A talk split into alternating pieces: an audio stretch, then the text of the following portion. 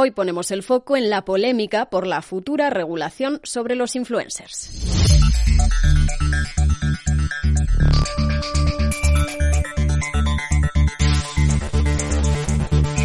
Y es que el gobierno español planea rebajar la cantidad que cobran los influencers para endurecer el control sobre su actividad, en concreto desde los 500.000 euros al año hasta los 300.000.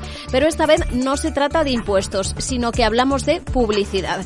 El Ministerio de Transformación Digital de José Luis Escriba ha modificado ese proyecto de Real Decreto para controlar la actividad de los influencers creadores de, contenido digital, de modo que quienes ganen más de 300.000 euros al año y tengan más de un millón de seguidores van a tener que cumplir con la Ley General de Comunicación Audiovisual en materia de anuncios comerciales y contenidos. Se trata de un proyecto que está ahora mismo en fase de consultas. Si no lo hacen, las sanciones que podrían afrontar oscilan entre los 10.000 euros y hasta los 1,5 millones en función de sus ingresos y también la gravedad de esa infracción. Hasta ahora el proyecto de Real Decreto fijaba en 2 millones los seguidores y 500.000 euros esa facturación pero varias voces ya habían pedido que se endurecieran esos requisitos. Por ejemplo, la Unión de Televisiones Comerciales en Abierto, UTECA, solicitaban en este caso rebajar mucho más los requisitos a 100.000 seguidores en el conjunto de plataformas y una facturación de 100.000 euros anuales.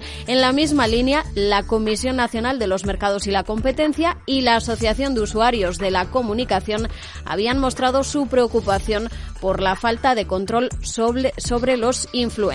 La CNMC ya había dicho que ese umbral económico y el número de seguidores eran demasiado altos, por lo que la norma no iba a lograr el objetivo que persigue, que no es otro que los usuarios de especial relevancia se encuentren sometidos a una regulación mínima y esencial para proteger al espectador y sobre todo a los menores de contenidos inadecuados.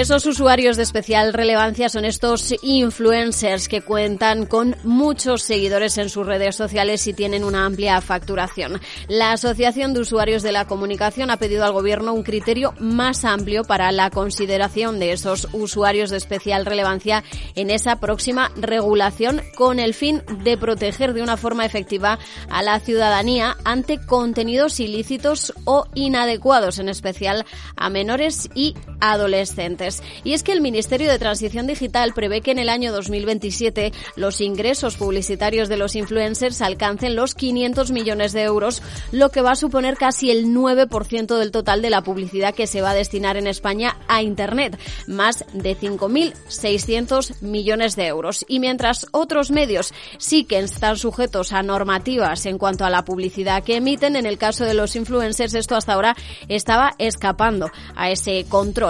Es por eso que los grandes influencers, youtubers, eh, creadores de contenido en plataformas y redes sociales van a tener ahora ese control sobre los productos que publicitan las comunidades comerciales y también el contenido. El objetivo, como decimos, en principio sería proteger a los usuarios, pero en especial a los menores de edad, que son los grandes consumidores de este tipo de contenidos. España sigue así los pasos de Francia, que el pasado 1 de junio de 2023 daba el primer paso en Europa y aprobaba de forma unánime una nueva ley. El objetivo del país vecino también regular mejor la influencia comercial y combatir los abusos de los influencers en las redes sociales. Es decir, se obliga a estos creadores de contenido a cumplir también con las leyes de publicidad que hay vigentes en Francia.